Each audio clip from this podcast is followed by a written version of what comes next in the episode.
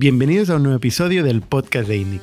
Esta semana Jordi Romero y yo tenemos con nosotros a Xavier Rosales de PAC. PAC es una empresa de logística especializada en e-commerce y en entrega principalmente en Next Day. ¿Qué significa esto? Permite a los e-commerce que puedan ofrecer a sus clientes una franja horaria en el siguiente día de la compra donde van a recibir su paquete hasta las 10 de la noche. Xavier nos va a explicar una historia de crecimiento espectacular, eh, de pocos euros a casi 100 millones de euros de facturación. Cómo empezó vendiendo directamente a grandes marcas, entre ellas el corte inglés Inditex. Cómo es un proceso de enterprise sales con pilotos y nos va a contar también su proceso de fundraising, que pasó desde una incubadora en Dubai hasta acabar cerrando 200 millones de euros hace un mes con uno de los fondos más grandes del mundo, SoftBank. En definitiva, se trata de otro proyecto súper interesante, un caso de éxito tecnológico espectacular que combina robótica con software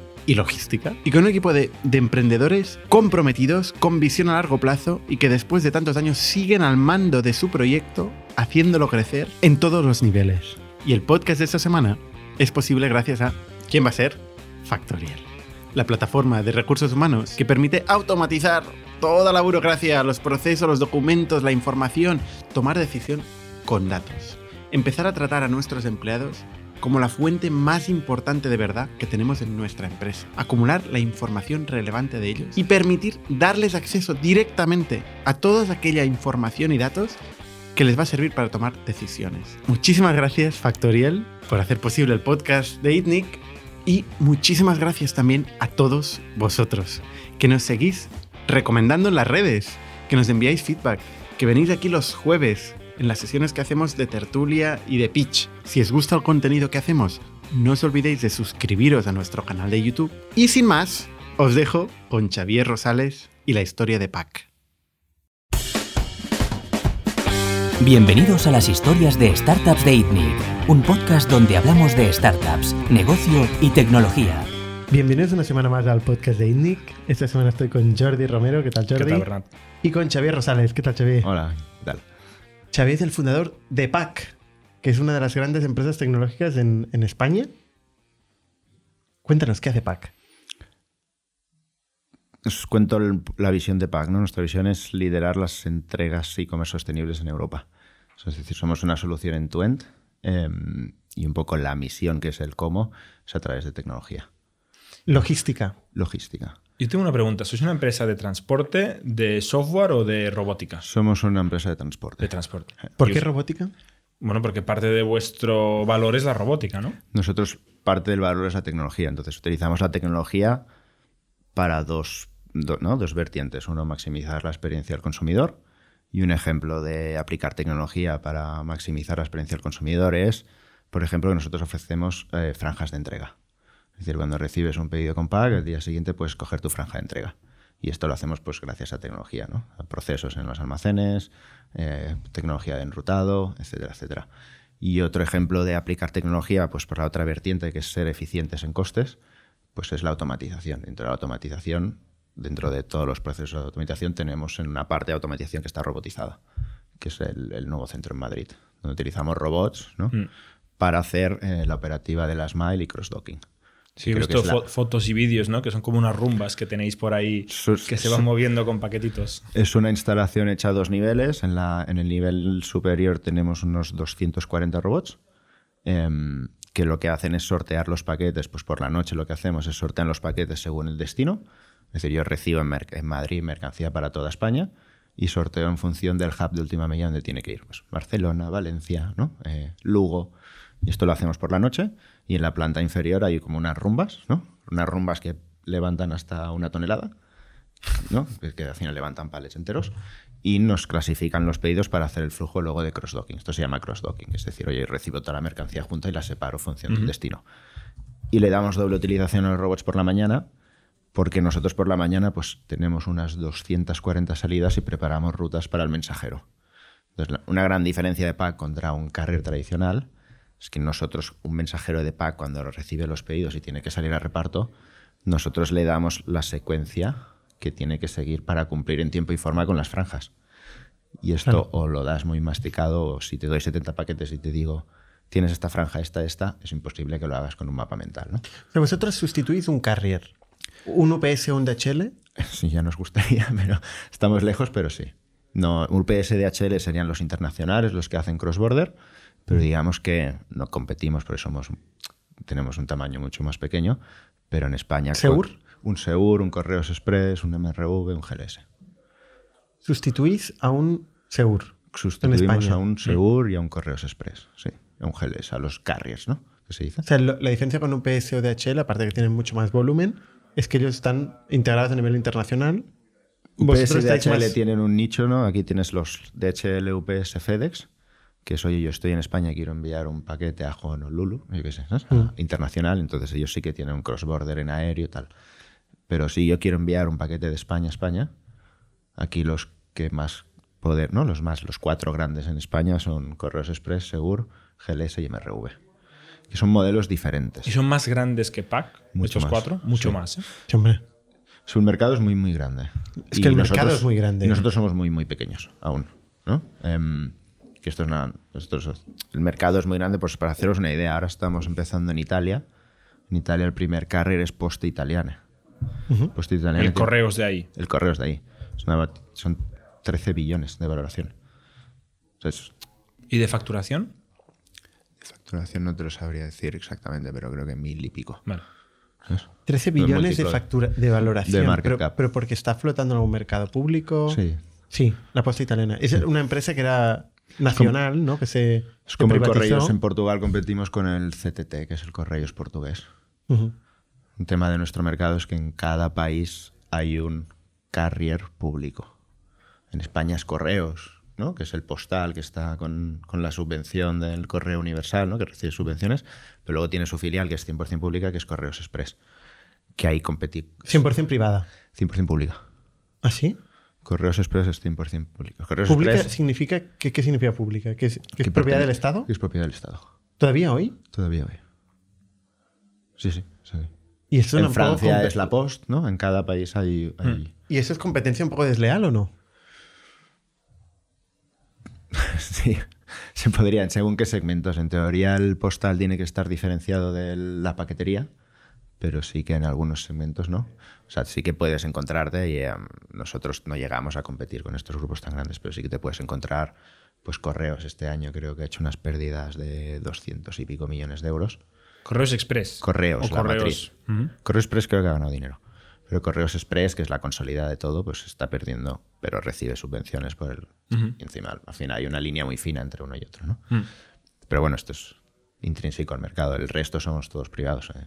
En España, digamos que carriers nacionales tienes 12. Es un país donde la logística de paquetería funciona muy bien. Tienes Tipsas, tienes Envialias, tienes Nacex, tienes, aparte de los cuatro que he dicho, ¿no? Tienes CTT. En otros países tienes tres, cuatro alternativas solo. Vosotros decidisteis montar un carrier, porque esto parece No. como. Se, per- se percibe como algo eh, muy jodido, ¿no? No, no, Muy no. intensivo en capital, ¿no? Nosotros la idea inicial, no no sabéis la historia esta de Dubái y tal, eh, era ser un anti-Uber. Un anti-Uber. Sí. ¿Qué significa esto? O sea, nosotros nos presentamos a un concurso en una aceleradora que en el Middle East es como la más famosa, que es eh, Tornate, que es de DP World. Y nosotros, en, e, esto era 2015, ¿eh? te hablo. Era la época Uber, ¿no? Entonces nos decíamos, oye, vamos a ofrecer una solución, ser un anti-Uber, ¿no? Y los taxis estas- están agobiados con la presión de Uber. Nosotros aprovecharemos la capacidad ociosa de los taxis para repartir paquetería. Vale. Y esta idea, eh, que sobre un PowerPoint se aguantaba muy bien, etcétera, cuando nos fuimos a Dubái a hacer la aceleración, a hacer el MVP, vimos dos cosas. Uno, que a nivel legal en España no era muy sostenible, ¿no? Y el ejemplo es que cada ayuntamiento tiene su legislación, que aquí Uber sí, aquí el otro no. O sea, poco Pero escalable. por, pero ¿por qué no se puede utilizar el maletero del taxi? sí que se puede utilizar, pero luego a lo mejor te viene el Ayuntamiento de Barcelona y te dice, ahora sacamos una ley, ¿no? Porque la legislación es a nivel local, no hay una legislación nacional, ¿no? Como, ¿por qué hay Uber en Madrid, no hay en... ¿sabes? Pero estabais en paquetería. Sí. De momento no se había metido ahí todavía los ayuntamientos, ¿o sí? Bueno, no, pero ya veías mirando las leyes, haciendo un análisis, ya veías que la legislación no estaba... O sea que el taxi estaba como muy regulado. Nos estaba daba muy miedo regulado. que el y taxi el estaba muy segundo regulado. problema que vimos es el coste. Es decir, un servicio de taxi está obligado a hacerse vía taxímetro, porque es un servicio público. Y entregar- Incluso enviando paquete. incluso enviando paquete. Luego hay otras, regula- otras limitaciones de que en teoría si es un servicio público y está repartiendo un paquete y viene una persona y pide un taxi, el taxi está obligado a atender la persona. O sea, había o- otras líneas finas Mm. en la ley. Bueno, puede estar ocupado, ¿no? Sí, pero si imagínate que el taxista está llevando un paquete sin persona, Pero con taxímetro. con taxímetro. Entonces está ocupado. Bueno, sí, pero el servicio público no está concebido para hacer paquetería, está concebido para, para repartir. Pero personas. luego hacen lo que les da la gana. ¿no? Luego hacen pues lo que les dé la gana. Creo que en teoría, si un taxista por la calle no te paran, no debería ser así, porque es un servicio público, ¿sabes? O sea, O yo- sea, si tú lo ves vacío y no te para, en Que esto teoría- pasa. ¿Así? Cada día, cada día. Bueno, el resumen es cuando acabamos en Dubai construimos la plataforma, el MVP. Esto fue el, ¿no? el gran. Plataforma que era un software para gestionar envíos. Era un software para gestionar envíos donde además había pues, un- una lógica de asignación, trazabilidad. Un back office, digamos, para como un- gestionar. Lo que le la- llamamos un fleet dashboard donde monitorizas en tiempo real todos los envíos, ves el estado, puedes ir asignando, puedes hacer multi ¿Todo esto recogida. hicisteis en la aceleración? Lanzamos la primera aplicación de mensajero taxista, ¿no? Em, o sea, ¿no habéis validado con un taxista de que esto era buena idea o sí? Sí, hicimos lo típico de. La típica encuesta- La típica encuesta de 50 de Lean taxistas. no sé qué. De Lean Startup. En que- Dubái. No, aquí, aquí. Eso aquí, en Barcelona. Sí, sí. Y, Y- Eh, todos, sí, qué buena idea. Qué buena idea. Tomar el dinero y Toma el dándolo. paquetito. Sí. Y nos fuimos a Dubai y, mm, y fue un fiasco porque te vas a Dubai y uno de los, ¿no? lo primero que piensas es Dubai voy a levantar dinero. ¿no? Ahí- ahí yo parece no que hay- pienso esto, Bueno, pero- parece que hay dinero. ahí. Sí, dinero hay. Antes, yo te comentaba, justo antes de empezar el podcast, y a veces recibimos emails de vente a la aceleradora de Singapur, de Dubai de... y yo siempre pienso, ¿quién va a estas cosas? Yo esta la estáis conocía vosotros. porque teníamos un conocido que trabaja en DP World. DP World es, un, es una empresa gigantesca. El EBITDA es 2 billion, o una- ¿no? La mejor, la Nunca empresa, lo he por- oído, ¿eh? la empresa portuaria más grande del mundo, creo. Em, Vale. Y entonces conocíamos y era famosa esta. O sea, dinero aceleradora. había en Dinero Dubái, había, y la esto era aceleradora cierto. buena y todo el entorno alrededor de la aceleradora era. era Pero nunca teníais ninguna intención de hacer negocio en Dubai. Ah. No teníamos, Queríais entonces. dinero de Dubai para Queríamos hacer acelerar negocio. la idea y luego bueno, queríais cuando vas dinero ahí- de donde fuera para hacer el negocio en Barcelona, en España, en Europa. Entonces, uno de los bloqueantes de no levantar dinero era que nuestra intención era montar la empresa en España. Y esto, pues las opciones que tuvimos ahí decían sí, pero montarlo aquí. Eh, y entonces nos volvimos de Dubái con cero euros, básicamente. Vale. Y cambiamos la idea. Es decir, oye, en vez de hacerlo con taxistas, vamos a utilizar mensajerías, ¿no? Los, los couriers antiguos que hacían paquetería express en... O sea, antes había mucho servicio de valija, mucho ser- ¿no? De, y este servicio se iba perdiendo y decían, oye, pues vamos a aprovechar toda esta capacidad ociosa para hacer e-commerce. Estos son autónomos con furgoneta, No, No. son empresas de mensajería empresas de mensajería pequeñas. pequeñas, que está muy atomizado el mercado. Ujú. Hay muchísimo. Y en ese momento... Pero desde entonces, ahora para ahora, ¿eh? Pues Quiero, tengo estos documentos, quiero enviárselos al notario. sí, por ejemplo, Este es no nuestro sé si- caso de uso. Exacto, pero... Y que, era, hay y que era el pitch abogados, de Globo, era el mis- el mismo pitch de Globo al principio. Pero Globo son, es diferente. Globo. El primer día era este, Ah, vale. ¿no? O sea, eran las Sí. llaves. ¿no? Pero era Te- más un modelo colaborativo. Globo. El nuestro no era un modelo colaborativo. Vale. Es decir, tú no te puedes poner, bajarte la app de Pack y ponerte a repartir. No hay packers. No hay packers. Bueno, les llamamos packers internamente, pero no son. son. Entonces, el- el- era la época del Prime, que la- empezaba Amazon con el Prime, que montó lo de Rosselló, montaban lo de Valencia. ¿Qué es lo de Rosselló? Montaron como un edificio en Rosselló para hacer entregas más express, ¿no? Vale. Mm. con la- sobre todo la parte de referencias de alta rotación. Y nosotros lo que hicimos es, oye, em, es el concepto de omnicanalidad, es decir, vamos a atacar un sector que sean retailers omnicanal, es decir, retailers que vendan online, que tengan el stock, ¿no? que tengan un sitio, una tienda, llámale como sea, bien ubicado, que tengan una cierta población alrededor de la tienda. Y esto es lo que lanzamos en 2016, enero 2016. Y el cliente idóneo para lanzar esto en España es el corte inglés porque es el department store más grande de toda Europa, con los centros logísticos más importantes, mejor ubicados y con el número de referencias más grande. Y ya tenía un e-commerce grande. Y ya tenía En un e-commerce grande. 2016. sí. Eh, el corte inglés. Bueno, es- fue bastante tardío, ¿eh? Pero el corte inglés a nivel e-commerce es top 3. No sé si es el segundo. De Pero fue, España. yo si no recuerdo mal, fue, fue, uno, fue tardío en la ola del e-commerce. ¿O no? Mm, ¿2016 estaba ya? Sí, sí, sí. No sé, ese fue No. tardío. Ah, pues ¿eh? igual No, no. Fue, fue antes, mucho no antes. es- no era la hostia, pero, pero llevan años, ¿eh? Llevan años, Vale, Ah, sí, sí. vale, vale. Lo que no ha crecido igual de rápido que los que se han puesto las pilas. Vale. Entonces lanzamos la solución con ellos del que le llamábamos el Click and Express, es decir, pide y, re- y te lo entregamos en menos de dos horas. ¿No? Co- Como un Que esto globo. ahora parece normal, Ahora parece pero normal hace en su cinco momento. años era bastante sorprendente. Y entonces, esto el primer año, el 2016, fue desarrollar este negocio. Nosotros le llamamos Shift from Store, es decir, son entregas punto a punto. Voy al corte inglés, tienes una opción a lo mejor de hacer bundling, ¿no? de consolidar dos o tres pedidos, y, y nos llevamos esta solución a 58 ciudades de España en un año. Es decir, cualquier sitio donde había un corte inglés. Y esto, pues todo retailer omnicanal que quería un modelo como Mm. el de Pack, ¿no? Entonces, al final somos una solución logística, no somos un marketplace, eh, 100%, ¿sabes? 100% end-to-end. em, y pues, pues todos los clientes omnicanal más o menos teníamos, los teníamos todos.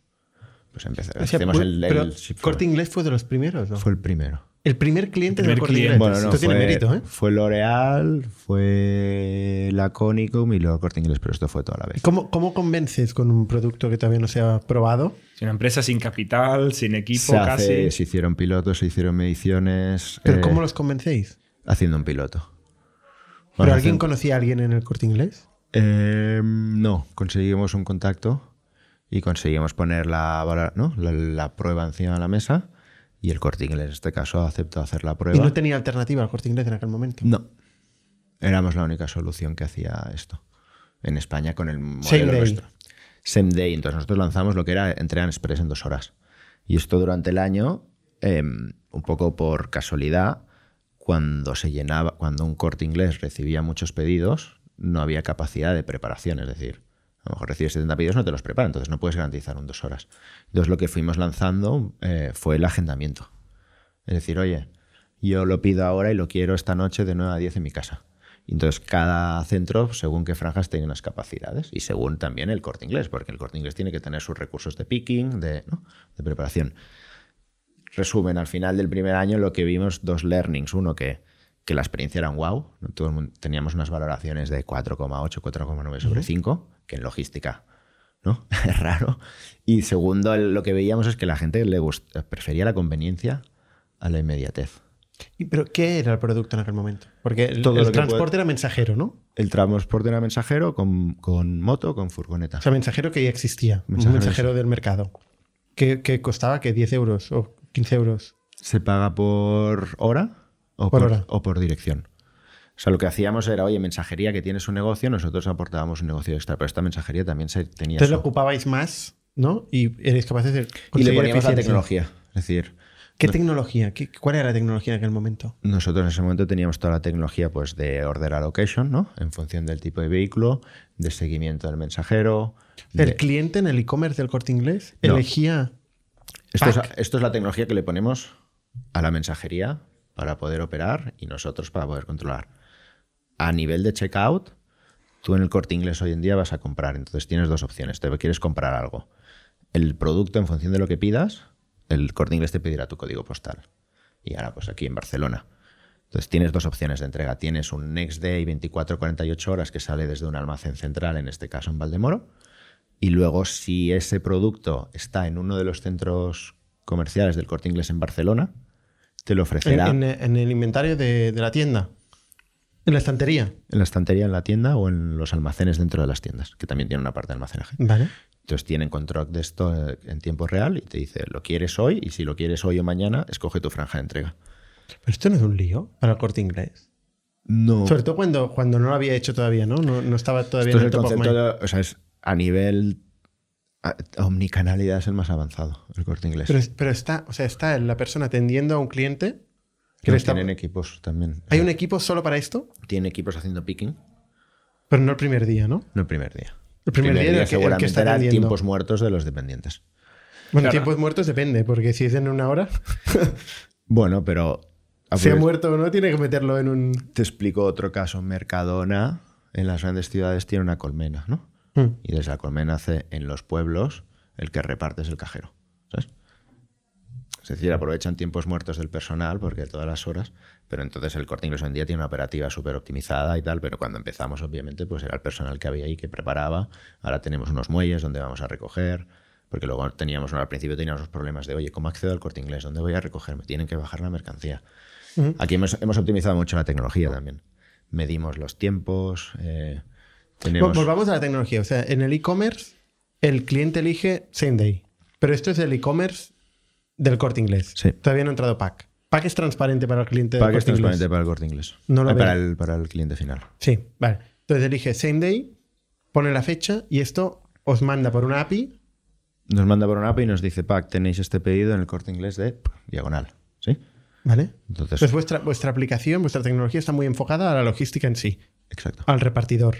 Al No al repartirlo. cliente final. El cliente final, También hay la parte de notificaciones con el cliente final. Es decir, nosotros en ese momento, cuando vamos a recoger, eh, cuando el mensajero llega al punto de recogida, por geofencing o por escaneo de códigos QR, porque en algunos sitios no hay cobertura, eh, lanzamos una notificación y te decimos, hola Bernat, tu pedido está de camino. Emails, SMS. lo Email, típico. SMS, lo típico. Y entonces la Pero- experiencia pero- es un poco food delivery. Ves al mensajero cómo te viene. vale, pero toda la parte de front, eh, o sea, la parte del e-commerce en sí, las franjas horarias que tiene que elegir el cliente, todo esto, Esto lo hacemos con el retailer. pero ¿lo dais vosotros al retailer? Aquí hay dos opciones. Eh, si el, re- el retailer tocarle el checkout, que un carrier le toque el checkout. al Es muy retail, complicado. Es imposible, y menos un, un Inditex, un corte inglés. Claro. Entonces aquí lo que hacemos es tenemos unas conexiones de API por detrás. De y le dais franjas. las franjas disponibles. Exacto. Em, lo- luego hay retailers que te dicen, oye, yo para desarrollar esto en el checkout, no, te explico un caso, un retailer internacional que esté en 200 países, le dices, no, pues solo para España, solo para mi cobertura. Es que vamos eso a- es el coña- un coñazo, pero Entonces es, lo que que ese es tenemos el caso es- de todos. tenemos la solución nosotros mismos. Un widget. No, tenemos la solución de, oye, te lo hacemos post-checkout. Vale, se le El- mandamos un link al cliente y él ya elegirá. El momento que se prepara la mercancía, nos manifestáis por API, entonces nosotros nos ponemos en contacto con el cliente y hace el agendamiento. Y esto es lo que hacemos. eh, esto es una solución estándar hoy en día a nivel nacional. Que Mm. esto O sea, es, el cliente paga same day, elige same day, no se le pregunta la franja ni nada, compra, paga y luego recibe un email de qué hora quieres recibirlo. exacto. Y esto no lo hacemos solo para Semday, ahora lo hacemos a escala. Lo que es Pack hoy en día es lo hacemos para Next Day a escala con cobertura. ahora Estamos en un 90% del territorio español. Y al mismo precio, y la propuesta de valor es el mismo precio, precios similares que los carros tradicionales. Es decir, es un- una entrega con una experiencia mejor donde puedes agendar. Y encima ahora estamos con ¿no? mucho foco en el tema de sostenibilidad. Hay 16 ciudades donde hacemos el 100% de la ciudad en green, en eléctrico. Pero entiendo que el cliente también puede elegir recibirlo en una semana o 10 días. ¿O Eh. es- solo tiene esta- este sistema? Hay retailers que te permite, como por ejemplo con Amazon, puedes escoger a 7 días vista eh, una franja de 2 horas. Amazon con pack. Amazon Compact. Nosotros somos el, Ostras. nosotros con Esto Amazon es- tenemos dos servicios. Tenemos el Next Day, que es un Next Day donde ahí Pero el competimos. cliente, yo cuando compro en Amazon no me preguntan si quiero pack o si quiero no sé qué. No te lo dice. No, pero es transparente, de hecho. Tampoco cuando te. No, pero no me pregunta nada. No te yo siempre pregunta digo nada. cagando leches. En a- Amazon. Y Tú en luego Amazon ellos hacen tienes- lo que hacen. Tienes Vale, dos depende. opciones de entrega. Tienes el Next Day, que ahí quien te lo reparte en las grandes ciudades es Amazon el mismo, Amazon Logistics. Sí. Y luego estamos ahí Correos Express, PAC, Segur, MRV, haciendo el resto del volumen. Y luego somos el proveedor exclusivo de la Schedule Delivery. Vale, o sea, si elijo ahora De que eso same sim- day. No, o el, El día next day siguiente. en Amazon. Sí. Amazon muchas veces me pregunta, dice, ¿lo quieres el martes a cualquier hora del día o el miércoles y eliges tú? Y, a encima veces te digo, cobra. Mm. "Va, pues el miércoles, pero a las 9 de la mañana. Entonces es pack. Y te cobra un premium, creo que están cobrando. Si un- tienes Prime no o tal, bueno, eso ya es complejo. ¿eh? Creo que Sí. Prime es 1.90 ahora. Mm. Y estos pues, son dos servicios dentro de un checkout, ¿no? Un next day puro y duro y un next day agendado a una semana vista, ¿no? Porque puedes escoger que lo quiero el sábado de 3 a 5. Mm. Pero sí, o sea, volviendo a lo que decías tú antes, es un negocio duro este, ¿eh?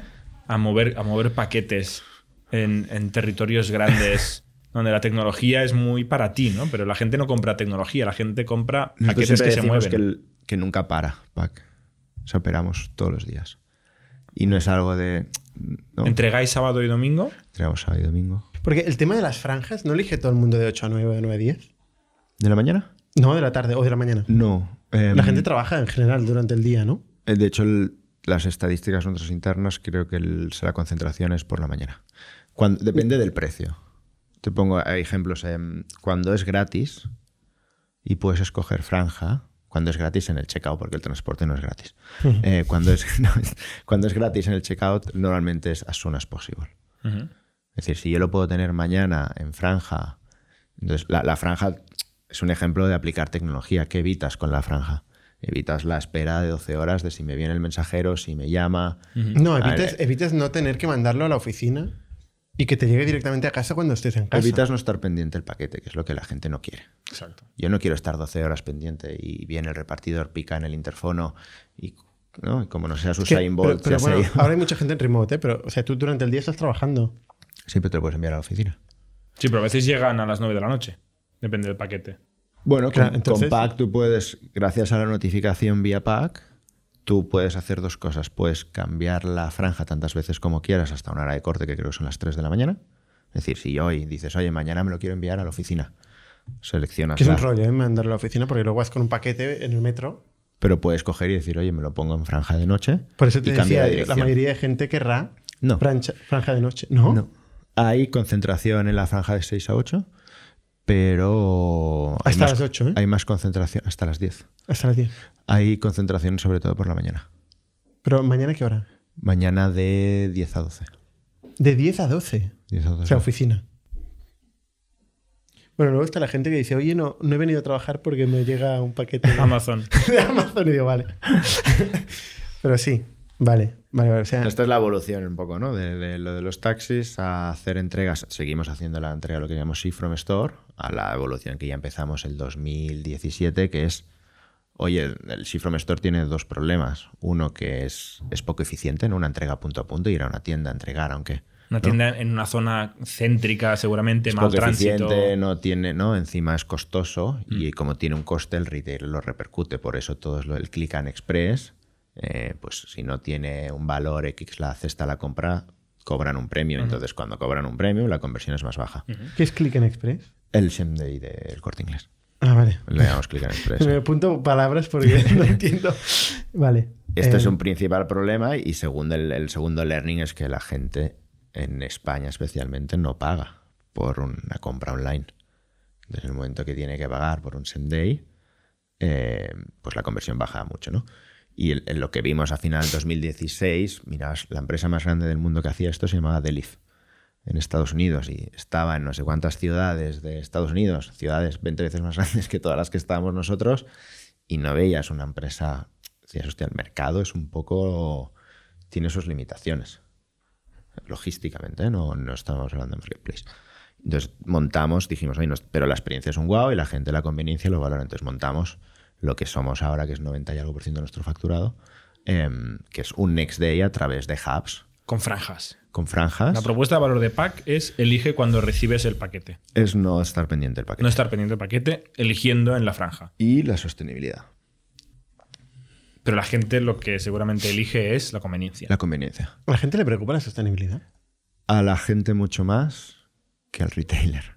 O sea, nuestro cliente No, Si pero no la creo- tiene que pagar, ¿no? Porque si tú tienes dos opciones de un bio, una marrón y una verde, Hay- como valga más la verde, a ver cuánta gente Sí, paga. y esto ¿no? no, lo yo compro creo, que, ¿eh? yo creo que la gente sí que estaría dispuesta a pagar. Si a ti te dijeran, eh, mañana vas a recibir, yo qué sé, ¿dónde compras? En, eh, en una tienda. Amazon. que- Amazon. Es de componentes. Y te dicen 20 cen- 10 céntimos porque la entrega sea eléctrica o 10 o 0, no pagarías 10 La céntimos. diferencia de precio son 10 céntimos. A nivel de coste nosotros estamos hablando de 15 céntimos. Sí, sí. A O sea- escala, piensa que esto lo hacemos a escala. Pero eso es coste. También es PVP. O Sí, pero sea, al cliente le dices, oye, mm, la diferencia entre uno y el otro son 15 céntimos. sí, le dices al cliente 15 céntimos, no pagarías 15 céntimos más porque la entrega Pero es fuera que eh, eléctrica. si es tan poco, Sí. yo creo que ya ni lo preguntarías. Bueno, Mete los 15 céntimos y. eh, 15 céntimos en según qué contratos eh, que mueven cientos de miles de paquetes al día, pues es un Pero- negocio de pero- céntimos. Pero ¿cuánto, cuánto vale el Senday? El Semday en, un, en España pues puede estar alrededor de 7 euros el coste. Y un Next Day, pues para un gran carrier puede estar entre 2,5 y 3 euros. Next Day, 3 euros. Sí, es decir, recoger un paquete en Madrid y entregarlo al día siguiente en Orense. en la Me, me agenda. estás diciendo que la diferencia entre verde o no verde es de un 5% del precio. Puede ser, sí. ¿Un 5%? Bueno, pero esto hago cuando hablas de un millón de pedidos al año. Claro, pero un 5% quizá es el 20% del margen o el 30% del margen. Porque hay que pagar a la furgoneta, la gasolina. Sí, yo no, creo que porque el- dice el que la diferencia de retailer hay coste Esto no es es todo del margen. 15%. Los 3 euros no son de margen. Esto es la facturación. Ya. Los grandes retailers empiezan a estar muy mentalizados y entonces hay mucho gran retailer que la asignación de volumen en- a carrier básicamente era precio y servicio. De hecho, hay, car- hay, hay retailers que el algoritmo de asignación es en base a precio. Si luego tienes mal servicio, pues te quitan o ponen otro carrier. Y ahora hay grandes marcas que utilizan la tercera palanca que es emisiones de CO2. Claro. Los más avanzados. ¿eh? También porque tienen objetivos de Sí, va a ir carbon ahí, ¿eh? neutrality y tal. el mercado ¿no? va a ir O sea, ahí, pero sí, va a ir sí. ahí para el retailer. O sea, al fin se va a comer estos 15 céntimos. Pero yo creo que lo la van a palanca convertir es el en cli- estándar. Le creo que si le preguntaras al cliente final, o sea, es muy difícil negociar. Sí, pero se con pregunta con dinero, ¿no? Como decías tú antes, Claro. cuando llamas a los 50 taxistas, todos te dicen que muy bien. Cuando luego les haces enviar el paquetito, el- Pero claro, si tú hablas con el retailer, el retailer te hace 10 céntimos más por envío. Te- le- no, por mucho que sostenibilidad sea importante, es Le un duele. freno, le duele. Eso es una 10 céntimos es mucho en nuestro sector. Eh, pero si le preguntaras al cliente final, no. eh, bueno, yo les pagaría encantado. ¿sabes? Mm. Ya. O sea, eso es- Mm, Antes has dicho algo de que Prime tenía unos centros en Rosselló y tal. ¿Qué pasó con Prime? Porque hubo hubo una época que había el, el same day delivery de Amazon y desapareció, ¿no? sigue, sigue habiendo. Sigue vendiendo. Desapareció la app dedicada. Vale. O sea, no sé por qué lo hicieron, pero la, la experiencia de compra era, era mala. Tú estabas en Amazon, veías algo, unas pilas, unas pilas para el mando del aire acondicionado, ¿no? Y, y no podías hacer same day. Te Tenías que bajabas bajarte una otra app. que se llamaba Prime y ahí podías comprarlo, pero luego había un mínimo de 25 euros y tú tenías que comprar ahí galletas y cacahuetes y tal hasta llegar a los 25 euros. Y luego lo que hicieron es fusionarlo. Lo en el fusionado, checkout. en el checkout. Sí. Exacto. Vale. Tú en el checkout, en función de la hora de corte que compres y el producto, en Barcelona tienen tres fulfillment centers. En función Mm. del producto y la hora, te va a poder ofrecer que lo recibas el mismo día. En el fondo es una operativa dentro del. Sí. De hecho, a mí me ha mandado cosas a Amazon últimamente que yo he pedido para el día siguiente y me las ha mandado el mismo día. Ni se lo había pedido. Pues, Pero eh, habías puesto una franja. No había puesto franja, yo había comprado next day, 24 horas, em, como estoy acostumbrado a hacer, unas pilas, ¿no? Bueno, y me unas llegan pilas al te cabo. llegan a la oficina. ¿no? y me llegan a las Es que tres estoy horas. preocupado con el tema de oficina o en casa, porque Sí. si te llegan a casa, Bueno, yo ahora tengo a mi mujer trabajando desde casa. Vale. Y en la oficina siempre hay alguien, con lo cual yo estoy tranquilo, no tengo problema. manden vale, donde vale. manden. Pero sí, antes era un problema porque dices, lo compro hoy, pero hoy quizás estoy fuera todo el día. Y mañana estoy en la oficina o mañana estoy en casa. Y, y Amazon lo mandaba tan rápido que, que tal, ¿no? Yo creo que encima hay mucho, también hay mucho valor en el tema de notificar y de conveniencia cuando te viene el producto de fuera de España. Es decir, cuando es un next day, pues estás atento. Pero imagínate que compras algo que tarda cinco días en llegar. Ya. Si te notifican al día antes, oye, escoge tu franja de entrega, tienes una buena experiencia de compra. No, no, tal. Totalmente. la experiencia es 10 veces mejor si te preguntan a qué hora, eso es clarísimo. Claro. Sí, sí, Y so- si es una cosa valiosa o que A veces no realmente es solo la, necesitas. Mm. la franja, a veces sois los de las franjas. No solo hacemos franjas, es una opción, es una aplicación y hacemos mil cosas mal, ¿eh? Em, pero el, el tema es la, la experiencia de entrega. Y no solo, Sí, sí. no es solo el pre-entrega, sino el post-entrega. Es, oye, si fallo, si tengo una incidencia. Eh, nosotros utilizamos muchos datos ¿no? de valoración de, para ir mejorando, para ir ¿sabes? mejora continua todo el rato. ¿Ahora son empleados los repartidores o siguen siendo externos? Nuestro modelo de reparto desde Hubs es el mismo que Amazon Logistics en todo el mundo. ¿Y eso qué significa? Es decir, tú tienes dos tipos de, de reparto, ¿no? Em, nosotros lo que utilizamos son empresas que en la mayoría son contra- que nos contratan la mayoría de repartidores en educación exclusiva. Vale. Para que utilizamos empresas para Vale. hacernos este paso. vale. O sea, Y es un esto es- outsourcing de repartidores. Sí, que eso era dedicados. así el primer día, ¿no? Cuando trabajáis con mensajeros. Cuando trabajamos con mensajeros era una relación comercial, un contrato Pero no eran mercantil con una exclusivos. SL, pero no era exclusivo. Ahora Era tenéis una tanto persona- volumen que os dan exclusivos. Mm. Ahora es un mensajero que vienen con el, ¿no? Que les contratan con vehículo. Entonces, aquí ¿Con es lo- vehículo que pone pack? no lo pone. Si lo pusiéramos nosotros es ilegal. Ya, no, pero pone la palabra pack. En algunos están corrotulados. Mientras no haya dependencia, la mayoría no están rotulados. Porque el Pero- tema del rotulado fue un tema con el tema de los autónomos, ¿no? O sea, si está rotulado. Pero no son autónomos. Si son contratados, puedes rotular. A ver, son contratados y trabajan en exclusiva para vosotros. Exacto. Hmm. La mayoría, entonces, luego los grandes carriers del país utilizan autónomos. Entonces, en España, el autónomo que tiene vehículo propio y tarjeta de transporte, esto es 100% legal. Entonces, ¿por- ¿cuál es el problema con los riders? Porque, Porque si la son- no mayoría de, son- de carriers utilizan autónomos y siempre han utilizado autónomos, Porque es- hay una limitación en el tipo de vehículo. Han de tener la tarjeta de transporte y el vehículo tiene que tener más de no sé qué cubicaje. O sea, para una Mm. moto, una bici no vale. O sea, tienen que ser estas sin ventanas, ¿no? O sea, Furgonetas. vehículos de transporte. Mm. que no es un tema de limitación o número de clientes, de Es un tema de dependencia. dependencia te lo da el número de clientes. Si solo tienes un Dependencia cliente, te- eres 100% dependiente. Exacto. Y, y- y lo- y temporalidad, ¿no? Es decir, si tú trabajas una semana solo para un cliente, y, ¿no? No pasa nada.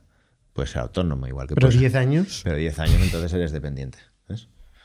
Y todo eres- muy gris, ¿eh? O sea, es una línea muy gris, no, es- no es nada clara. Nuestro modelo es, es el mismo que hace Amazon Logistics y lo hacen todo el mundo. Es parecido. Entonces, No, es más, es gris globo. El vuestro es menos gris, entiendo yo. No, digo, ¿qué es gris el- la diferencia entre autónomo o trabajador?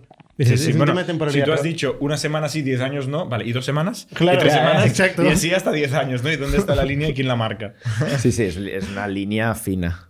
Claro. Pero, pero mm, en nuestro caso no es un, au- o sea, un carrier tradicional, normalmente tienen todo autónomos. Pero eso es 100% legal. Si tiene la tarjeta de transporte y tiene más. ¿La de- tarjeta de transporte qué es? Que lo es una estás comentando. tarjeta, es una tarjeta, es lo que se llama la operadora de transportes, que es una tarjeta que te tienes que sacar con unos permisos y unos cursos de que puedes Como transportar. individuo, ¿eh? Sí, Como individuo, persona. como autónomo. El transporte pesado en España, todo lo que son trailers, es todo autónomos con tarjeta de transporte.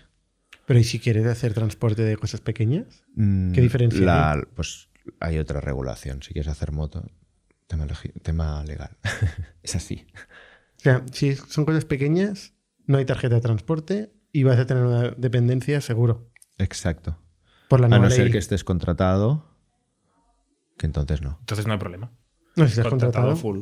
Pero contratado por una empresa. O sea, también hay un problema si una empresa está dedicándose full time a servirte a ti, ¿no? Porque es- se puede- podría considerar una cesión ilícita de mano de obra o no sé cuál es la palabrota. ¿eh? Pero hay una palabrota.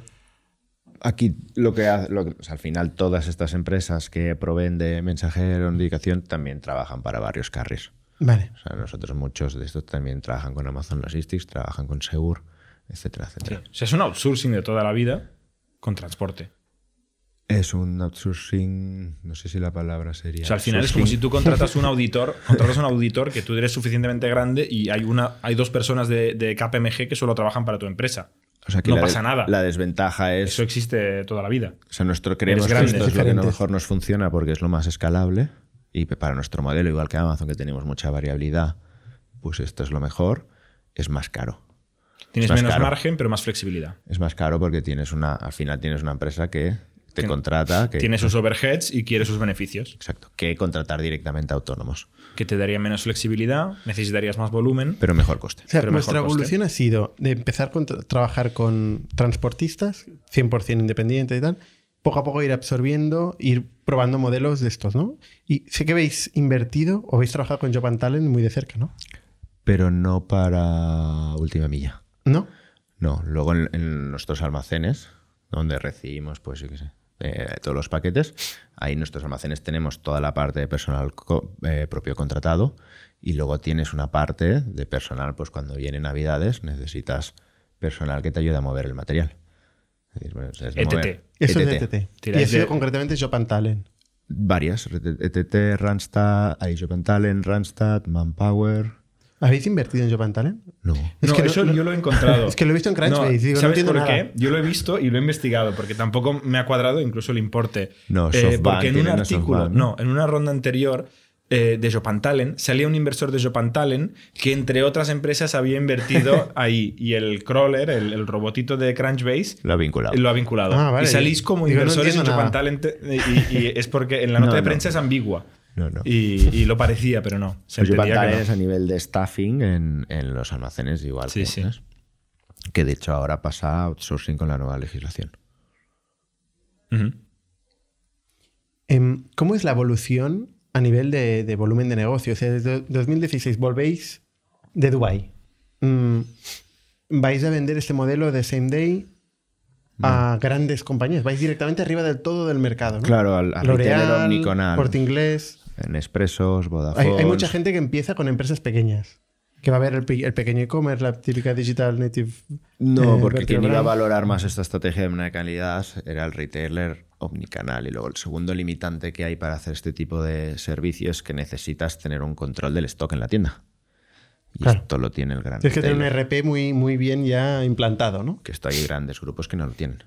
Ahora empiezan a tenerlo casi todos, pero te- puedo dar ejemplos de grandes grupos que no saben exactamente en tiempo real lo que tiene en la ¿Quién? tienda. Has hecho puedo dar, dale, No, no, dale. da igual, pero, pero hay muchos grandes grupos que dices, oye, pues hacen inventario a final de mes y entre medio no. O sea, el mejor, el mejor es eh, Inditex, ¿no? Que en tiempo real, ¿no? Vas a una tienda de Inditex y no, no, pides una camisa y te dicen, no, vete a la tal, que está la talla L, y lo saben perfecto porque todo tienen el RFID y todo, ¿no? Pero no es lo habitual. Pero no es lo habitual. Entonces, vosotros, cuando tienen un RP de estos, que por cierto, estos E RPs normalmente no tienen conectividad muchas veces, ¿no? Bueno, O no sí, son o ya cloud, sí. no son cloud. No son cloud. Luego, para daros el inventario, ¿cómo lo hacen? lo que hacen es el inventario, el control de inventario lo hacen ellos, lo que nos dan es la orden. Vale. Y O sea, esto lo que- ellos se apañan para saber si hay o lo no hay que y a suelen ti te tener, avisan. Hay, un- hay en el mercado, hay unos que se llaman TM ¿no? carrier CMS o TMS, eh, que son orquestadores de carriers, ¿no? Pues por ejemplo, eh, un, si tú eres un retailer que está en 300 países, lo que no vas a hacer es integrarte con todos los carriers de cada país. Tienes un layer por encima que tiene integrados a todos los carriers y tú vas, ¿sabes? A este layer hay que tratarle bien para que te ponga a ti el primero, ¿no? Exacto. Pero bueno, al final una vez te integras, luego cuando tienes otro cliente es, es plug and play. Ujú. Entonces, ¿cómo ha sido la evolución desde que volvéis de Dubai Lanzamos a nivel de... A nivel de ventas, de volumen de negocio, de trabajadores. Lanz- lanzamos esto 2016, el primer año facturamos unos 500.000 euros, retailers omnicanal, 100%, el segundo año 500.000 euros, esta era facturación. ¿Era vuestra comisión o era vuestro GMV? Pues vosotros facturáis al el retailer precio por, entero. pa- por, por paquete entregado, no, con- no, no es la fac- facturación de una empresa de transportes. de transporte. Claro, nosotros- claro. que Entonces, tiene no. un coste alto. Claro, de estos 10 euros que le cobrabais, 9 iban a la Ah, empresa de transporte el primer Sí, día. nosotros al contamos los mensajero. 10 euros, sí, sí. Vale. O sea, lo que cobras por paquete Vale. entregado, pero no le metemos el valor del producto, obviamente. Somos, somos una empresa de transporte. Sí, sí, 500.000 euros. 500.000 euros, esto el primer año, con la expansión a 50 y pico ciudades. El segundo año evolucionamos y abrimos, em, lanzamos la solución Next Day desde Almacén Central y no la lanzamos en España, la lanzamos en París y luego en Londres. O sea, las primeras ciudades que abrimos, pues por- porque en- conseguimos la oportunidad y nos dijeron, oye, esto me encanta, lo quiero hacer, pero lo quiero hacer en París. ¿Qué, ¿Qué significa conseguimos la oportunidad? Conseguimos la oportunidad de decir, oye, queremos hacer esto de, O sea, un clientes almacén, muy buenos que estaban ahí. de consolidar Ah, vale, o sea, y el hacer tema el del next cliente. day eh, de forma optimizada, con franjas, etcétera. Y lo lanzamos en París y luego a Siguiendo Reino al Unido. cliente. ¿Tenéis L'Oreal, por ejemplo, o uno de estos? Teníamos Inditex. Inditex. Y Qué no- buenos clientes tenéis el primer día ya. ¿No? Bueno, es el, el modelo nuestro es un B2B2C. Entonces eh, tiene riesgos y tiene ventajas. Respuesta tiene, tiene- tiene una cosa buena que en los primeros años el equipo comercial, pues. ¿Quién era Exacto, el equipo comercial los ¿quién era el primeros equipo? Los años? fundadores. Los fundadores. Pero de los tres, ¿quién vendía? Más. Fernando. Fernando. Bueno, y Fernando, sí. O sea, al final, al principio, los- el equipo O fundador. sea, el que equipo fue comercial. a Arteixo. De hecho, hasta. No, fuimos los dos. fuimos- fuisteis los dos a Arteixo. ¿eh? Pero el- hasta el año pasado nuestro equipo comercial en España éramos dos, tres. Es que tenéis pocos clientes, perdón el paréntesis, ¿eh? pero, pero me ha sorprendido que teníais 150 clientes o algo así. Han ido muy arriba. Claro, Que son tienes clientes sentido muy para buenos. desarrollar Son una clientes muy categoría. buenos. Sí, sí. Son clientes que el tiempo, el ciclo de venta es largo, es bastante largo. Hay integración El tecnológica, ciclo de integración integración es operativa. complicado, Sí, luego sí. hay contratos largos, Sí, sí. la barrera de entrada es alta. Pero luego facturan un montón. Claro. Hay dos formas de desarrollar una categoría y dos escuelas, ¿no? El que va al innovador, que normalmente no tiene volumen, tiene mucha proactividad, pero no tiene volumen, y el que va a, las gran, a los grandes clientes y consigue convencerles, y si los convence, tiene volumen el primer día y puede invertir en desarrollar la categoría. Exacto. Y luego, si, lo tienes que al, hicisteis. si tienes al market leader, o sea, por ejemplo, si Decathlon lanza un next day agendado con pack, es fácil. Es fácil, Yo- es yo me mucho más imagino la sencillo ir a conversación- ofrecer a todo el segmento de deportes. Ujú. Yo me imagino la conversación con Inditex, yo soy Inditex y digo, oye, pero si me está resolviendo Barcelona. Exacto. esto es Yo un- tengo, tengo presencia en todo el mundo. Ya. Y tengo mejores ingenieros y expertos en logística Claro. que tú, ¿no? O sea, es- ¿cómo No, les convences? Y, y le qui- me está resolviendo Barcelona. La, la principal diferencia es que te estoy haciendo algo diferente. Es decir, te estoy haciendo un next day agendado y encima hoy en día 100% el- el green al mismo precio O- que el hoy en otro. día, hoy en- no en aquel momento. No, en aquel momento es sostenibilidad. Con lo cual esto fuera del argumento. Bueno, no, pero en aquel momento era eh, eh, París. Te voy a hacer un next day. eh, o sea, le dijiste, te voy a hacer París. Te voy a hacer París, ¿no? Barcelona, París y Londres. No, no, empezamos fuera. Esto no lo empezamos en España. En España seguíamos con otro modelo. Empezamos en París. Te voy a hacer un next day agendado en París al mismo precio que tienes un 24 y a veces 48 horas con el carril tradicional de... Entonces es un servicio Sí, diferente. sí. Pero con un riesgo de la hostia. Porque dice, yo cómo sé que vas a enviar los pedidos a la hora que dices y tal, porque no teníais Bueno, track no. record, no teníais No, te, no, O sea, no pasas de 0 a 100, empiezas con unos test, con muy pocos pedidos. los pilotos que decías antes. Sí, el- hace un ramp up, se mide todo cada día. eh, Bueno, que sois buenos vendedores, vaya. No, No, pero- no, pero- está pero- ultramedido todo. ¿eh? Pero expliquémoslo, porque ahora nos está escuchando un montón de gente que quiere vender a Inditex. Algo, cualquier cosa. Y dice, ¿por dónde empiezo? Bueno, tú dices, pilotos. Es, una buen, es un buen approach. Empezar Mm. con pilotos. pilotos y una ventaja competitiva. Aquí la ventaja competitiva es, em, al final, una mejor experiencia de entrega se traduce en más ventas. Y esto es muy fácil de medir. Es decir, oye, tú mide o una mejor, no, una solución como Pack lo que hace es mejoras KPIs operacionales, que esto se traduce en más paquetes entregados en menos tiempo, menos devoluciones, que tiene un coste. Y segundo, que una mejor experiencia de entrega se traduce en menos contactos en tu customer service, que tiene un coste. Y por otro lado, una mejor ¿Pero por exper- qué menos, menos contactos? Por la franja. no, por, por las incidencias, porque si tú estás 12 horas pendiente de un paquete, Vale. vas a llamar al Mm. customer service. le Si a vas las 6 de la tarde te tienes que ir al dentista y Oye, vas ¿dónde está a empezar a mi paquete? ¿Le puedes quejarte. decir a- Vale, Y todo repartidos. esto es teórico, ¿eh? Estamos en el mundo de la teoría porque todavía no había pasado en Bueno, aquel momento. Entonces se hacen, se hacen un, Un piloto y se piloto demuestra. mide. Y se mide toda la Y parte. se de mide y capi- sale como tú quieres, porque cuando un piloto precisamente la gente no está en- preparada. Hasta el momento no salía así. Y en un negocio jodido, ¿eh? que hacer operaciones es difícil, o sea, las cosas van mal. No, y un modelo, el otro problema que tienes es valle contra pic. Mm. A lo mejor en pic tienes unos multiplicadores que son. Es que el corte inglés, volvamos al principio del corte inglés. O sea, tienes el, el tío que está atendiendo al cliente, que es el mismo que te hace el inventario, porque todavía no Madre tiene un mía, equipo pero- de inventario. Pues eso es la solución de Shift from Store del inicio. Ah, vale. Vale, yo te estoy hablando ya más de la de Next Day, de voy a recoger al operador logístico en un tráiler, me llevo 5.000 paquetes, me los llevo a mi almacén y tengo que entregarlos en franja al día siguiente. ¿Y vosotros qué conocíais de París? Lo mismo que todo el mundo. La Torre Eiffel. No, al principio eso es- pues tienes que arriesgar. Pero te- no teníais ni almacén, No, no. ni robots, ni furgonetas. No teníais nada. Teníamos software. Teníais la aplicación y. Teníamos la aplicación que no se parece en nada a lo que teníamos, no teníamos W, no teníamos un Warehouse Management System, ahora tenemos un Warehouse Management System de desarrollo propio que te empareja los pedidos, es decir, nosotros O sea, le utilizamos- echasteis, le echasteis cara. Le echasteis cara y dijisteis. teníamos Oye, toda la parte de Amancio, enrutado, teníamos yo, todo. yo, yo, yo me apaño. Yo me Sí, apaño Amancio. tranquilo. Está Bueno, Amancio pero como- para atender. como al toda piloto. empresa, los recursos y la tecnología que tienes al inicio, pues va evolucionando y al inicio pues tienes que tienes que probar y tienes que arriesgarlo. A veces te equivocas y te equivocas muchas veces, pero bueno, lo importante es la mejora y qué capacidad de ejecución tienes. La conclusión es que son buenos, buenos vendedores. Son buenos vendedores. Oye, ¿tuvisteis algún piloto eh, que no fuera bien? Porque de momento todo parece muy de color No. de rosas. No, no, hemos hecho Habéis hecho pilotos que el cliente ha dicho, "Mm, mm, ni de coña. pilotos no, sí que hemos tenido situaciones tensas, Problemas de operaciones. problemas de operaciones. Esta semana Pero mismo- pilotos fallidos no habéis Esta tenido. semana. Esta semana ¿Qué con la pasó? huelga de transporte. Esta semana hay huelga de transporte y hay piquetes por todos los polígonos industriales de España. Eh, pues por ejemplo Por el ayer- tema del al- precio de la gasolina. Sí, por ejemplo ayer en- nosotros hacemos un cruce en Bailén, es decir, enviamos mercancía a Berlín y de Bailén sale a Sevilla, Málaga. Ayer la mercancía a Bailén no pudo salir. Eh, hay problemas muchas veces.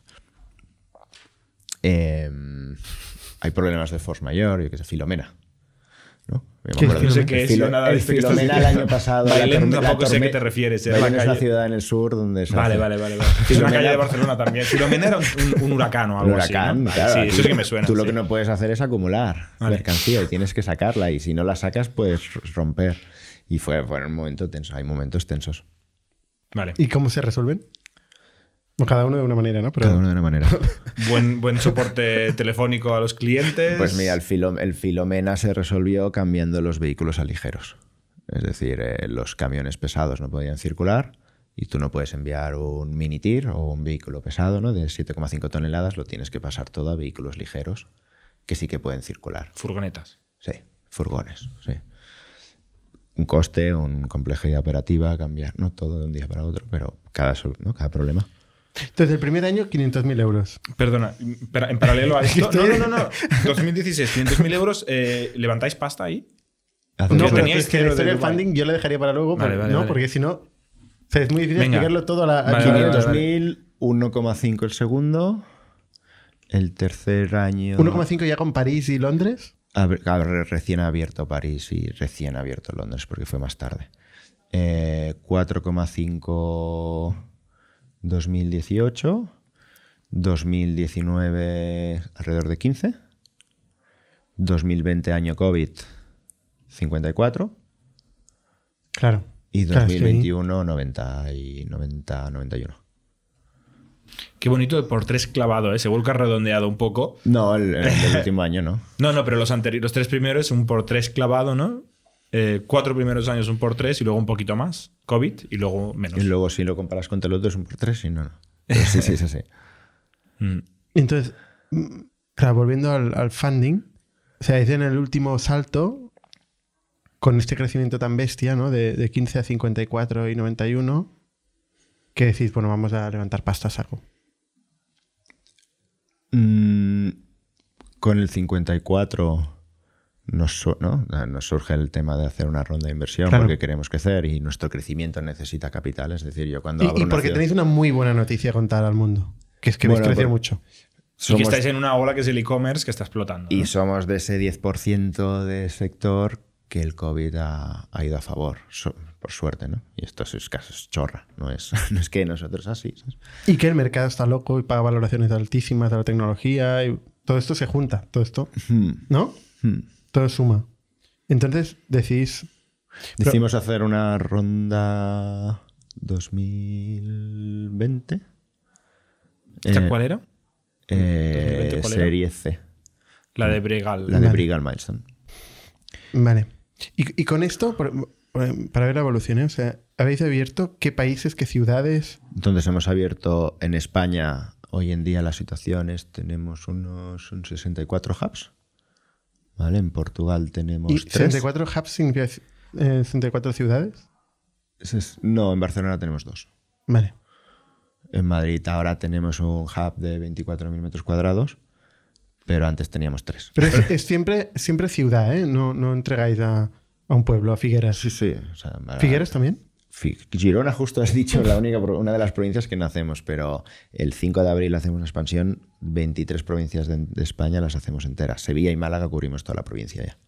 Que Girona hay dos de los e-commerce más grandes de España. Ya. Y tuvimos uno hace- Trading, ¿no? Y, Y de por Village. Bueno, de por vida ya están Manresa. está ¿no? Manresa. Ah, eso es verdad. Cuidado. y Naturitas, Naturitas también está por ahí. que es cliente nuestro. Por eso no, sé.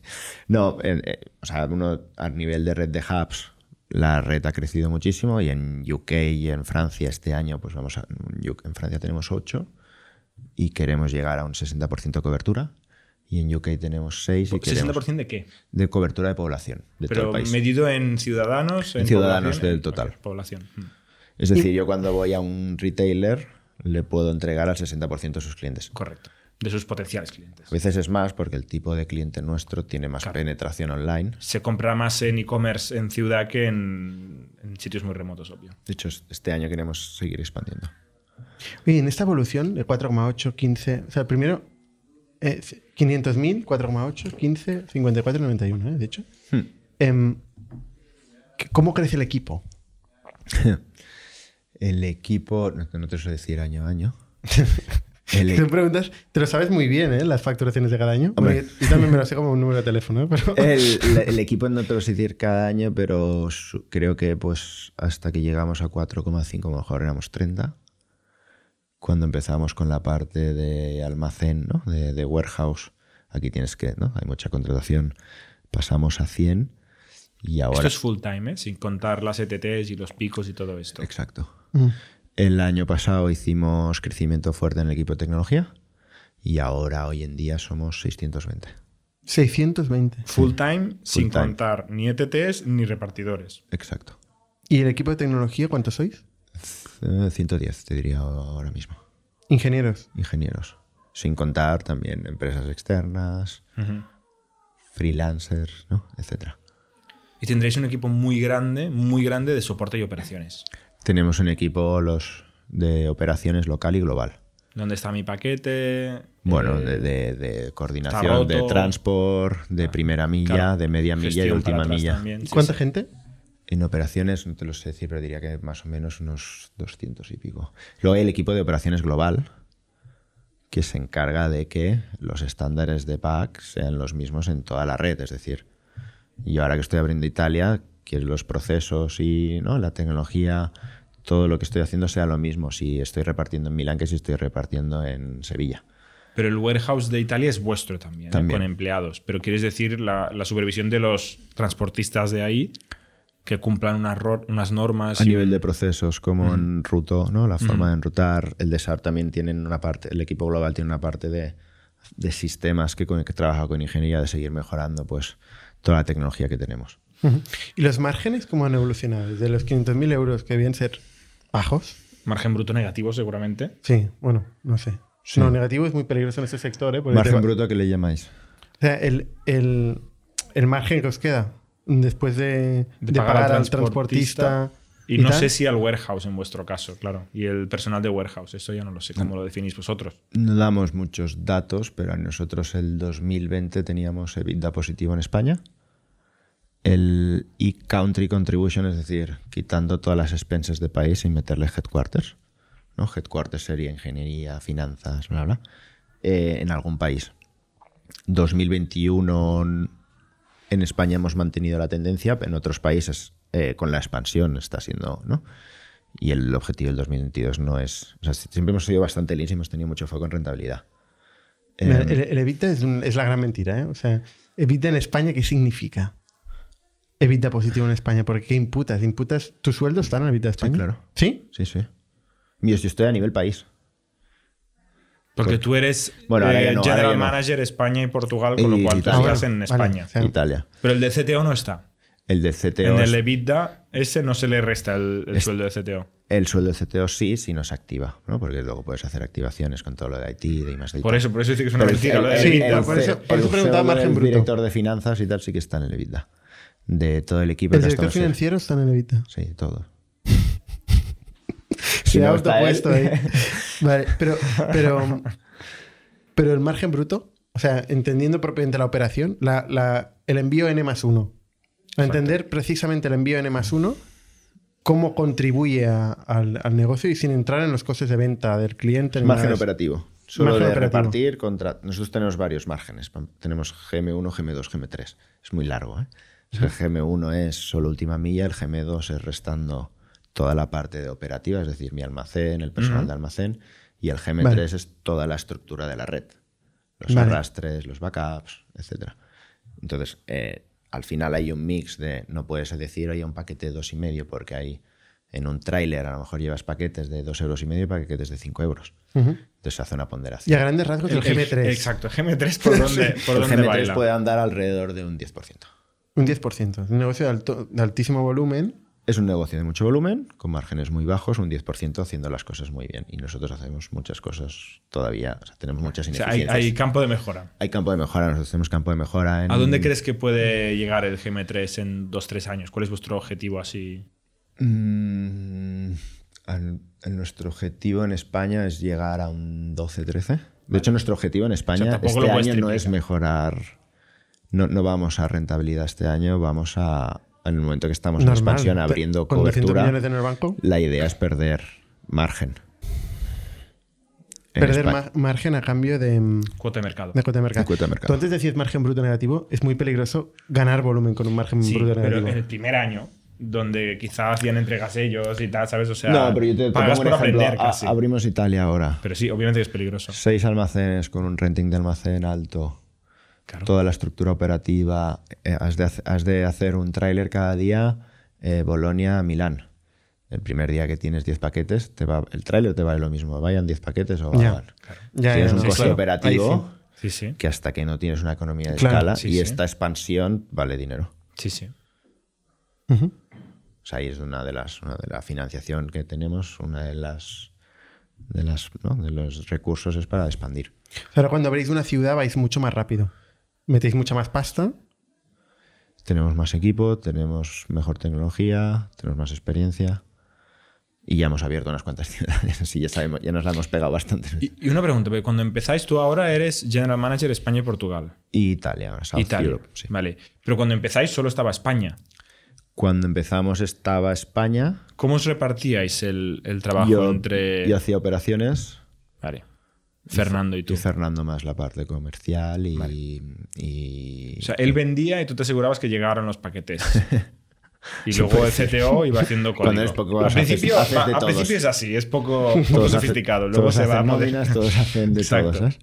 Hacíamos customer service nosotros igual. Sí, sí, claro. claro. Ya. Y, y ahora yendo a la historia del funding y, y volviendo a vuestra fundación cuando volvéis de, Bu- de Dubai, ¿vosotros habéis metido pasta en la compañía? No. No, cero. Bueno, sí, la, para fundar la, Los 3.000 euros. los 3.000 euros. 3.000 euros. No, no, Y- tenía- no. Y mm, entonces, ¿dónde, cuándo levantáis la primera pasta? La primera Para pasta financiar el es primer eh, cuando llegamos aquí, hacemos una primera ronda en Family Fools and Friends. Y luego entra Big Sur. Luego entra Big Sur, al cabo de un año más o menos, sí. Big Sur con, creo que con Bonsai. Ujú. Luego entra Kibo.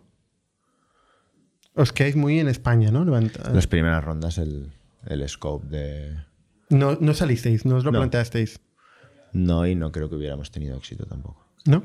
No, Solo teníais negocio en España y erais una empresa de transportes. sí. Bueno, pues tenéis una mentalidad global. Sí. De hecho, fundasteis en Dubai. Es que esto nos hubiera ayudado mucho. no, pero no, no, no creo que hubiera tenido éxito tampoco. O sea, al final cada etapa, ¿no? Y vosotros lo sabéis, eh, tienes tu target de, de VCs. ¿no? Mm. Yo creo que cada vez tiene más sentido incorporar internacional, pero y ha ido cambiando con el tiempo. Ha ido cambiando también el ecosistema español, ha ha evolucionado Cagando leches. cagando leches. Sí. Y, ¿no? Oye, y Su- Suraj es el CTO, ¿no? Os la traéis de Dubai. Nos lo traemos de la aceleradora de. O sea, vamos ahí. Suraj es la persona que, que desarrolla el MVP. Os dio mucho valor la aceleradora, ¿eh? Sí, la Hombre, un CTO. Hombre, No, nos dio que mucho la más gente valor. más solo porque con el CTO no, no ya. solo había CTO, había muchas. ya estabas con un ecosistema de startups, pues. eh, interesantes. eh, Sí, pero el con- ecosistema. No, pero el CTO, obviamente, es lo mejor de la aceleradora Suraj eh, 100%. sigue siendo el CTO. Ahora es CTO, hay una posición que es CPTO, que es Olivier Collinet, que es el ex CTO de Google Cloud NMA. CPTO, director Produ- de producto, y producto tecnología. Mm. Ostras.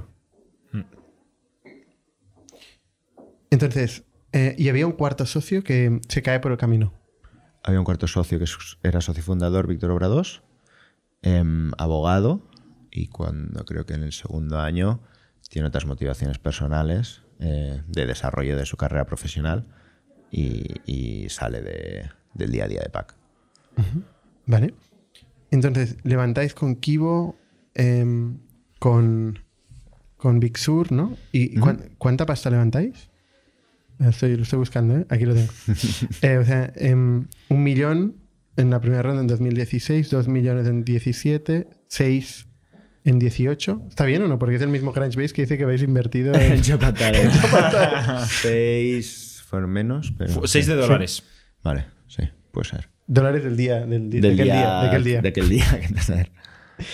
Y luego ya es, ya es cuando con este crecimiento brutal, al 2020 levantáis 53 millones de euros. Antes una de, una de 20, ¿no? Te has saltado Sí. la serie B de 20. Es verdad. La de 53 aquí hay un secundario incluido, ¿vale? Eh, que es la de Brigal. Y Un luego secundario, pero no del equipo fundador. no, el equipo El fundador. equipo fundador no vende nada. no vende nada. Venden los primeros inversores. Venden los, el- Los, las los Family fools, Fools and los Friends. fools. Y alguno de la serie A también. Vale. Siempre ha habido. sí, más o menos siempre. Siempre ha habido secundarios. No siempre en las dos últimas, sí. ¿Y cómo, cómo se genera esta situación de secundaria? ¿Lo piden ellos? No. ¿Hay em, más gente que quiere entrar que...? Hay más gente, por suerte, hay más gente que quiere entrar de lo que nosotros queremos eh, tener- obtener como financiación. Y entonces, cuando hay más gente que quiere entrar, lo- lo que buscas primero es qué me va a aportar el socio, ¿no? Que entra. Siempre hay que hacer un secundario para que te entre un socio que no entra, ¿no? Y luego de los que pueden salir, ¿quién quieres que salga? A lo mejor alguno tampoco quieres que quieres mantenerlo en el O capo. sea, esto lo decides tú, ¿eh? Bueno, es un tema de consenso y de board. Por suerte hemos estado muy alineados. ¿Quién hasta está en ahora. el board? En el board tenemos Kibo, tenemos Brigal, Un- Unbound, eh, SoftBank, em, Y los tres fundadores. dos fundadores. Dos fundadores. ¿Quién más me dejó? No, Unbound. Bueno, ya Brigal. son muchos. ya has dicho muchos. O sea, hay, hay mucho inversor por fundador, digamos, ¿no? Bueno, hay cinco dos. Cin- Cinco, dos. Sí, ¿Están muy alineados los inversores entre ellos? sí. Por Sí. suerte, sí. No, Bueno, por ahora su- veremos. por Acabamos de suerte no- empezar no con sé. SoftBank, ¿no? O sea, Ya. SoftBank es muy reciente, pero hasta ahora ha habido, no ha habido nunca momentos de. ¿Quién, quién tenéis de SoftBank en, en el consejo? ¿Esto es público o no sé si es público? No, no es público. No es público, Sí, vale, ya lo buscaré. Max. Sale- ¿Sabe todo en Crunchbase? Vale. Max. Max Orstrand. Es público, ¿eh? Lo dice, Es- lo dice Crunchbase. Lo dice es, Crunchbase, es una pero te lo- Wikipedia esto, lo podéis editar, ¿eh? Podéis editarlo. vale. Em, y, no, y preguntarlo del secundario porque mucha gente no, no entiende lo que significa. Entonces, vosotros os encontráis con una situación de que vais a pichar el proyecto en el mercado y mucha gente quiere entrar. Problema de ricos. Un problema de ricos. Buen problema. No, no sí. todo el mundo tiene este problema, de- desafortunadamente. Entonces, vosotros decís, bueno, pues hay la oportunidad de bajar igual el precio medio. Se hace un descuento sobre la valoración de primario Exacto. y se ofrece al cap table actual salir con ese descuento para que entre alguien con otro tipo de, de shares, ¿no? de, cla- de- de acciones. Vale, entra con otras shares. Sí, el primario siempre tiene una no tiene una liquidación preferente versus las de secundario. Vale. Vale. Interesante. Entonces, la última ronda es 200 millones de euros, que se ha publicado por ahí, que es a 800 post, la valoración. Hmm. No es ni Se ha como- publicado, yo lo he Se ha encontrado hace publicado. una hora, ¿eh? no, no- no nos Sí. lo ha dicho nadie. de eh, casi unicorn. Detalle muy importante. No, nos da igual, la verdad. Bueno, a ver, la valoración nos da igual. ¿No? La valoración no nos da igual, no, claro que no. Em, no, sería. No. Pero. O sea, la valoración lo que hace es la dilución, ¿no? Claro. Al final, el valor de la empresa lo marcará el futuro, ¿no? El valor real. Ujú. Eh, y esto lo puede marcar pues una adquisición, que al final las adquisiciones pueden ir a múltiplos de revenue o EBITDA, o una salida a bolsa, o la posible sostenibilidad de la propia empresa. ¿Qué te haría ilusión de estas tres opciones? Esto lo hablábamos el otro día, estamos muy centrados, no tenemos un, oye, yo quiero, no, estamos muy centrados un poco en el próximo año, dos años, no tenemos un plan así de, de mm, por ejemplo, si, si nuestra intención fuera una venta, lo hemos hecho fatal, ¿Por qué? porque hemos ido a varios países sin ser dominante en uno, hubo una vez, eh, ah, llegamos a abrir Estados Unidos, luego cerramos, ahora abrimos, ¿sabes? Pues Bueno, un pero poco sois todo el muy, mundo. y sois muy caros para vender. El problema de levantar rondas grandes es que Claro, la hacer liquidación la empresa. preferente. El liquidation Y luego- preference es terrible para vender. pocos compradores, potenciales compradores. No lo hemos, o sea, si nuestra estra- estrategia era esa, la hemos hecho fatal. Tenéis que vender por más de 300 millones. Este es el cálculo que haces mirando la. Liquidación preferente. Si eh, se habéis grandes levantado rasgos. 300, Sin contar para- el secundario. No tienes el secundario. Ah, bueno, y- es verdad, secundarias, bueno. poquito menos. Mm. Pero sigue siendo caro. Sigue siendo caro. Bueno, depende, ¿no? Si miras el EBITDA es carísimo. Si miras el EBITDA es carísimo, si miras múltiplos de revenue. Ujú. Si este año llegamos a. No sé, con- el objetivo es llegar a 200. Pero hay que mirar el GM3, ¿eh? Hay que mirar el tiempo.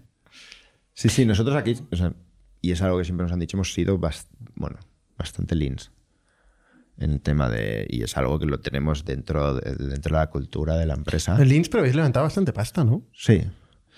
Pero comparado con otras empresas logísticas. Siempre hay quien levanta más pasta. No, y, Y, a siempre hay nivel quien de- no levanta también, ¿eh? Y siempre hay quien no levanta. Que este tiene mucho mérito. Pues depende quién, quién elijas como, como referencia, ¿no? O el tipo de empresa que quieras construirlo también. ¿No te habéis diluido mucho con tanta ronda? Sí. Sí. Pero eso no desmotiva. No. ¿Habéis mantenido el control?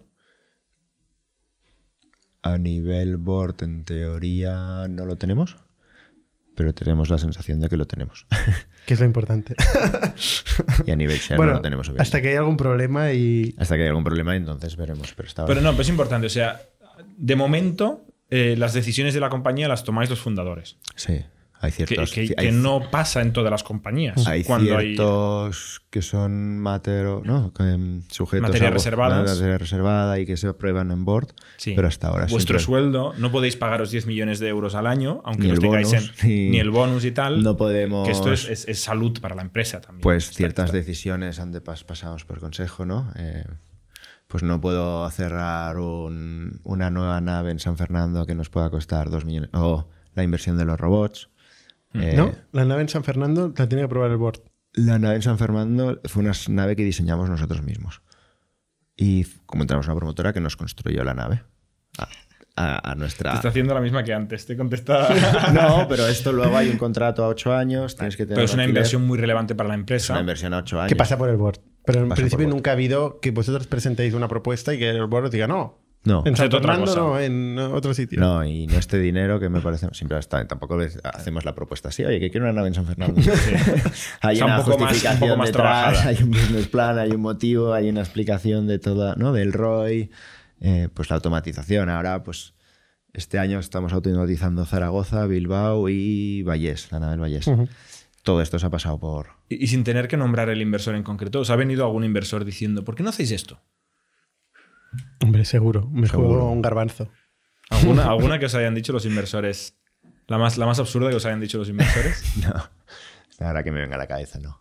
No suelen decir. Tampoco lo explicaría. No lo hombre. diría y no dicen. Pero- no tenemos. No, No, dicen- tienes, no suelen tienes dicen- muchos inversores. pues no, no se No dicen sabría. tonterías. o sea, No dicen tonterías, ¿eh? no. Qué Eso, suerte. eso es lo que nos dice todo el mundo siempre. No, que los no, inversores no en el dicen podcast. tonterías. En el podcast nunca nos dicen, no, este tío me dijo una tontería. No, esto nunca, nunca nos lo ha dicho nadie. Alguna En tontería. 230 podcasts nunca nos lo ha dicho. Yo tengo que preguntárselo. Oye, pero SoftBank, se han publicado cosas bastante bestias de SoftBank, ¿no? O sea, Sí. por ejemplo, la historia de WeWork, de presión, de mete pasta, mete pasta, tal. Y- También Y, estamos acabar en Vis- estrellando, Estamos en Vision Fan 2 nosotros. Tiene- que ha cambiado mucho respecto al Vision Fan 1. No es la misma approach. ¿No? Tampoco llevamos muy poco ahora. Tampoco no te puedo Ya, decir. Todavía valorar. nos han metido un cohete en el culo. No. Bueno, ya lo llevamos nosotros. No, Eh, no- ¿Hicisteis charla con eh, Massa Se hizo una presentación con más, sí. de siete minutos De en- diez mil. entre ascensor y ascensor? ¿Sí? Es famosas, no sé, son famosos. Todos los emprendedores de, de SoftBank tienen que hacerle un pitch a Massa. Massa, el CEO de, de ¿Y Pues SoftBank. tiene que ser en el ascensor? Y son siempre No, como de son fue siempre como de videoconferencia. 7 o 13 minutos o un pero muy muy muy cortas y siempre mientras está haciendo algo. Yo he vivido muchas historias de estas.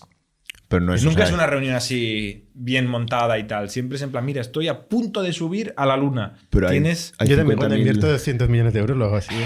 Hay, Cocinando. hay due diligence, hay 50.000 cosas, ¿eh? ¿Hay qué? qué? Hay due diligence, eh, hay Ya, muchas eh. No, no, ya los- cosas, eh. no, no, no digo que la inversión sea así, pero que hay un momento de que no, esto no lo hace Hay Massa, una hay un equipo presentación, enorme sí, hay un en equipo enorme. SoftBank. No, nosotros nos ha invertido Tiger Global, que todo el mundo piensa que Tiger Global hace una transferencia así. Y no, Obviamente y no, no. ya, ya. Sí, O sea, sí. no, hace Sí. una due diligence y tal. Sí, yo el otro día lo cachondeábamos, creo, no sé si era contigo o con Pau Ramón, que hablamos que, que, eh, Tiger eh, tiene mejor análisis financiero de factorial que nosotros. Sí. Porque claro, ha metido un ejército de analistas que nosotros no tenemos, que saben Y os mejor. han sacado ahí. Los GM3 Ya, ya, ya. estos los tiene mejor controlados Tiger que nosotros, pero claro, tiene más recursos. La verdad es que nosotros el GM no nos preocupa mucho por el software Sí. puro. ¿no? Es otro sector muy márgenes. diferente. Estamos en otros márgenes nosotros. Nosotros a largo plazo, eh, esto es un poco visión a 10 años vista, sí que creemos que la plataforma que estamos construyendo se podría, ¿no? Vender a otros. no sé si como un PaaS, como un SaaS, eh, eh, ¿no? pero, eh, pero en mercados donde no operemos. Pues Pues que no esto es un tendría negocio muy sentido, oye, diferente, En ¿eh? Sudamérica, que yo no voy a ir y tal, pues buscar un local giro al modelo CADO, ¿no? Modelo CADO en Reino Unido opera y en otros países lo que hace es vende tecnología. Entonces, antes has dicho que tienes muy claro lo que va a pasar en dos años. ¿Qué va a pasar en dos años? Y es que me lo apunto todo. ¿eh? Nosotros, eh, este año el objetivo es eh, expandir en los mercados actuales y abriremos Italia seguro. Bueno, ya lo hemos abierto. Y tenemos en mente quizás abrir otro país. Veremos en función de... de- ha pasado un perro. Sí, hombre. somos pet friendly y se lleva esto al extremo. De, mm, luego hay una segunda pata que es toda la parte de automatización. Es decir, queremos eh, automatizar los, los almacenes propios. Y tercero es desarrollar tecnología, invertir. Creemos que una de las, efi- las mejoras en coste en el GM3, una de las grandes patas para mejorarlo es tecnología en los procesos.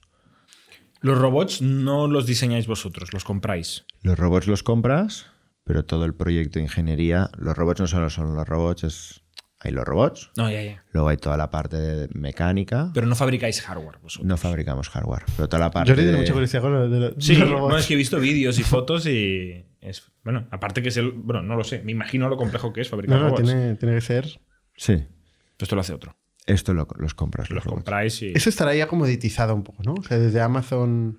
Bueno, Amazon en su momento compró Kiva, ¿no? que Mm. era la que fabricaba, la compró por 700 millones, que parecía una locura y la habrá amortizado 100 veces. ¿no?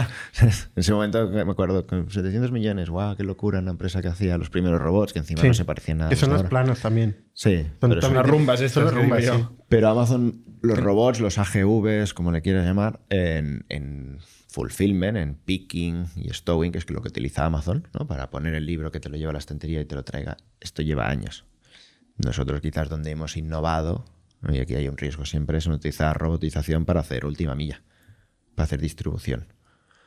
Esto en Europa no, ha- no sa- bueno, que sepamos, no había nada. En China sí que China pues utiliza estos robots y en Pero Estados Unidos Amazon no lo, no lo aplica la distribución, solo aplica warehousing. solo pica web- robots a warehousing. y vosotros self-driving cars, drones, nada, ¿eh? Conductores de toda la vida. Androides. drones. Hay mil limitaciones. Eh, Self-driving cars sí que lo vemos asistido. Sí que llegará algún día, pero. Pero no estáis vosotros haciendo el I más D. No, no. Ya cuando llegue ya compraréis uno o unos O ya cuantos. colaboraremos o no. Sí, eh, Y última, último capítulo y que ya vamos tarde, pero eh, a nivel de company building, eh, ¿cómo, cómo, cómo habéis desarrollado el equipo de, de management de la compañía? ¿Habéis ido a buscar gente fuera principalmente Hmm. o habéis desarrollado gente de la casa? Hay un mix. 50-50. A nivel de C-level, te diría 50-50, claramente. ¿Sí? Sí. Es gente que está, es en principio que se ha desarrollado y luego hemos ido a buscar talento fuera. ¿Y cómo os ha funcionado traer talento de fuera? VPs.